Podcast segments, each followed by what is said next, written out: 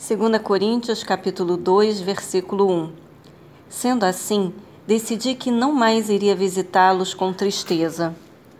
Paulo faz referência a um segundo encontro com os irmãos em Corinto, o qual lhe trouxe grande amargura.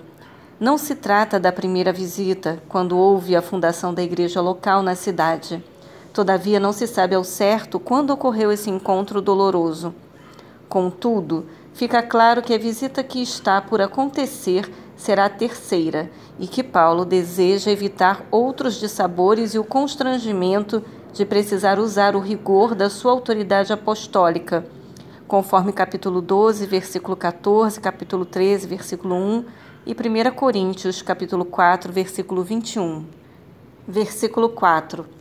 Porquanto vos escrevi em meio a grande aflição e angústia de coração, e com muitas lágrimas, não para constrangê-los, mas para que soubessem como é profundo o amor fraternal que alimento por vós.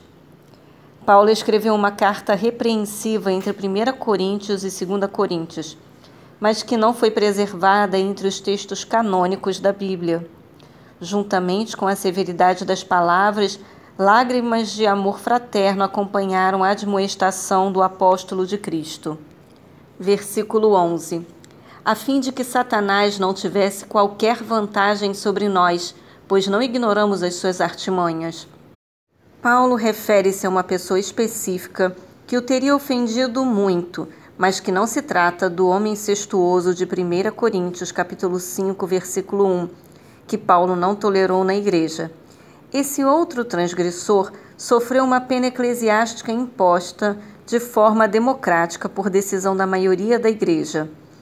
Contudo, como o culpado demonstrou arrependimento por seu pecado, Paulo exorta aos coríntios que encerrem o castigo e recebam o arrependido na comunhão da igreja. A disciplina na igreja, por mais necessária e importante que seja, não deve ser aplicada sem graça e esperança sincera de recuperação do penitente. Mateus capítulo 18. Versículo 13. Não tive plena paz em meu espírito porque não encontrei ali meu amado irmão Tito. Por isso me despedi deles e rumei para Macedônia. Paulo havia viajado rumo ao norte de Éfeso a Troade, famosa cidade no litoral do mar Egeu.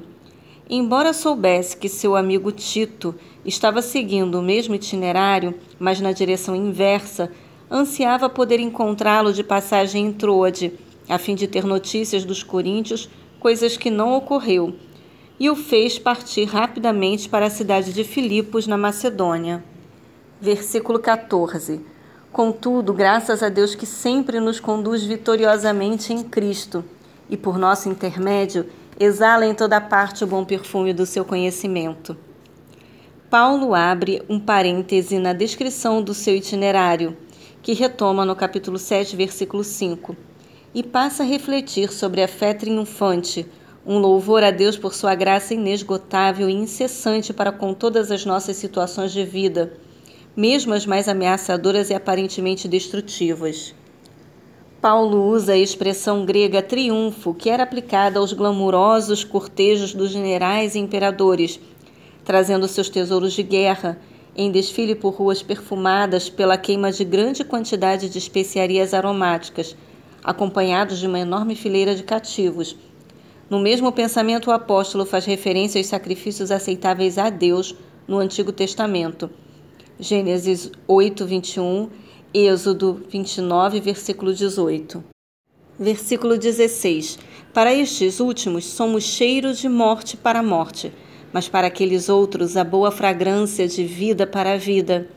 Mas quem são os que estão capacitados para estas verdades?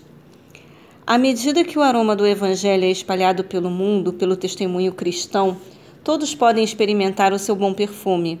Entretanto, essa fragrância pode ser interpretada de duas maneiras: cheiro de vida eterna pelos salvos e cheiro de morte e destruição por aqueles que estão perecendo. Não porque a mensagem do Evangelho possa exalar um cheiro mortífero, mas porque os incrédulos, ao rejeitarem a graça vivificante de Deus em Jesus Cristo, confirmaram sua escolha, a morte eterna.